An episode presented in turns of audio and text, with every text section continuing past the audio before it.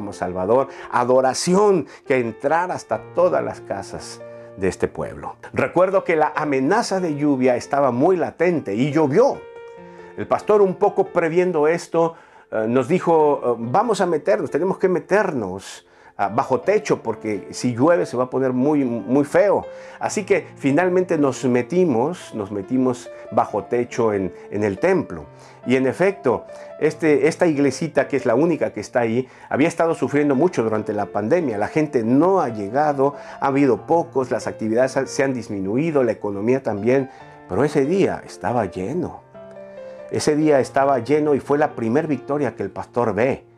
Ve el templo lleno, tiene que sacar sillas, desempolvarlas de otro lado. Y en efecto, ya estábamos ahí, dijimos, vamos a arrancar aquí la actividad.